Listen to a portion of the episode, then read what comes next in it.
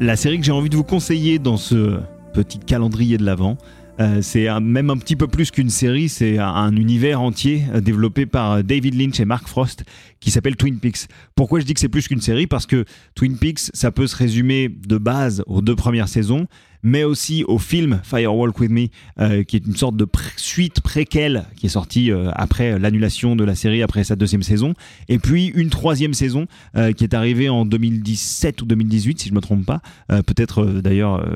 chevauchée entre l'année 2017 et l'année 2018, une troisième saison tardive et, pour, et pour cause. il s'est passé tellement de choses entre-temps dans l'univers de David Lynch, parce que mine de rien, quand on se replonge au moment où la sortie où la série sort en 1990, euh, David Lynch est déjà un réalisateur euh, au style assez particulier qui développe des images comme ça presque à la limite du surréalisme avec énormément de références à la spiritualité. Mais c'est pas encore le mec de Mulholland Drive de Lost Highway ou encore même de Inland Empire qui vraiment vont asseoir sa réputation en tant que réalisateur un petit peu ultra spirituel, euh, transcendantal, euh, avec, euh, avec des univers extrêmement torturés, pour lesquels il faut avoir des, des, dizaines et des centaines de clés et de codes pour en percer tous les mystères. Lorsque Twin Peaks sort, David Lynch n'est pas encore aussi connu que ça pour cet aspect de sa cinématographie. Et donc, c'est l'une des raisons, je pense, pour laquelle Twin Peaks va encore plus prendre les gens de court, euh, d'autant plus que c'est la première fois que, euh, David Lynch, aux côtés de Mark Frost, euh, s'attaque à un média auquel il ne s'est encore jamais confronté, à savoir la série télé. Et justement, c'est dans la confrontation entre le cinéaste Lynch et le médium série télévisée que euh, c'est de là que va venir euh, une grande partie de ce qui fait euh, la particularité, ce qui rend totalement unique cette série qui est Twin Peaks. Alors, si vous n'avez pas vu Twin Peaks en 2022, il y a des chances pour que la réputation de la série la précède. Alors, évidemment, quand on commence à regarder Twin Peaks, il faut se dire que on accepte de se laisser manipuler par euh, Mark Frost et David Lynch, par la mise en scène de David Lynch, euh, par ce scénario à tiroir. on accepte de pénétrer dans cet univers et d'y laisser un petit peu de nous de l'autre côté pour se laisser un petit peu porter par, par tout ce qui va se passer à l'écran, par tout ce qui va nous être donné à voir par David Lynch. Et à mon avis, c'est la meilleure manière de pouvoir profiter de cette série. C'est-à-dire que moi, je suis un petit peu contre le fait de se dire que pour regarder une série comme Twin Peaks et euh, tant d'autres séries euh, qu'on veut présenter comme euh, un petit peu exigeantes intellectuellement et spirituellement, on n'a pas forcément besoin d'avoir une intelligence surdéveloppée, on n'a pas forcément besoin d'avoir une imagination qui nous permette,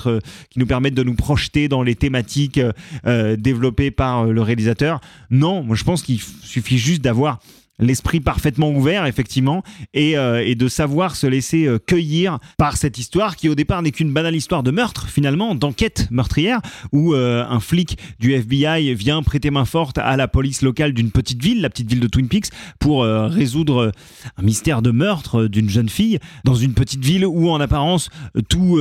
tout va pour le mieux et dans laquelle on découvre petit à petit, en regardant, en découvrant les interstices, que de nombreux secrets viennent vicier chaque habitante, chaque habitant de cette ville, euh, chaque euh, parcelle euh, de terrain qu'elle occupe dans cette petite région du nord de Washington aux États-Unis. Et c'est de là qu'en grande partie va découler euh, le plaisir de spectatrices ou de spectateurs euh, de Twin Peaks, c'est de peler un petit peu euh, ce fruit dont on sait qu'à l'intérieur il est vicié et d'en découvrir au fur et à mesure les niveaux de corruption de l'âme humaine qui est sondé par Mark Frost et David Lynch au fur et à mesure de ces épisodes. Twin Peaks, c'est une histoire qu'on peut choisir de vivre aux côtés du personnage principal de l'agent Dale Cooper, ce fameux agent du FBI qui ne ressemble pas du tout à un agent du FBI dans le sens où il est euh, un petit peu lunaire, euh, il est plein d'humour, euh, il n'a pas du tout l'image qu'on peut se faire d'un enquêteur du FBI comme on peut en voir d'habitude dans les séries américaines qui sont vraiment des personnages souvent assez austères et en confrontation avec la police locale à laquelle ils viennent prêter main forte. Là, c'est un petit peu l'inverse dans Twin Peaks et c'est ce qui fait l'une des originalités de cette série. On peut vivre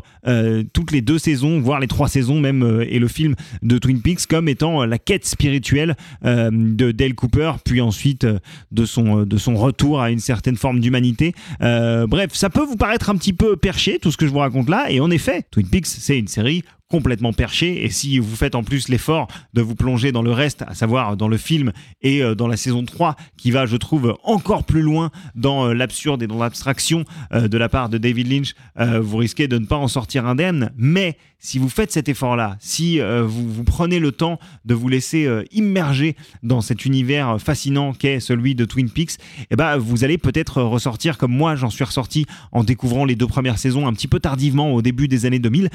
vous allez peut-être euh, en ressortir transfiguré, transformé, avec euh, le sentiment d'avoir euh, vécu quelque chose de parfaitement unique. Et, et vous allez également pouvoir, avec le recul, dont on bénéficie aujourd'hui, vous apercevoir que Twin Peaks est une série qui, malgré sa courte existence, a marqué durablement l'histoire de la télévision euh, américaine et a fait entrer les séries dans un nouvel âge, je pense, puisque euh, après la diffusion de Twin Peaks, on a assisté à la naissance de récits beaucoup plus ambitieux à la télévision qui osaient également euh, contourner un petit peu les codes qui étaient jusque-là très établis de la télévision américaine pour proposer des récits carrément alternatifs. Et je pense que cette direction-là, on la doit en grande partie à Mark Frost et euh, David Lynch et le travail qu'ils ont euh, effectué sur euh, leur série Twin Peaks. Voilà, je vous souhaite de très très bonnes fêtes de fin d'année. J'espère que ce petit laïus vous aura donné envie de regarder Twin Peaks. En tout cas, moi encore aujourd'hui, ça reste je pense, dans le top 5 de mes séries préférées de tous les temps, aux côtés de Six Feet Under, par exemple. Donc voilà, j'espère que ça vous plaira autant qu'à moi et euh, que peut-être même ça vous fascinera d'une certaine manière. Voilà, je vous souhaite encore de très bonnes fêtes de fin d'année. Merci d'avoir écouté et n'oubliez surtout pas que les chouettes ne sont peut-être pas ce qu'elles semblent être.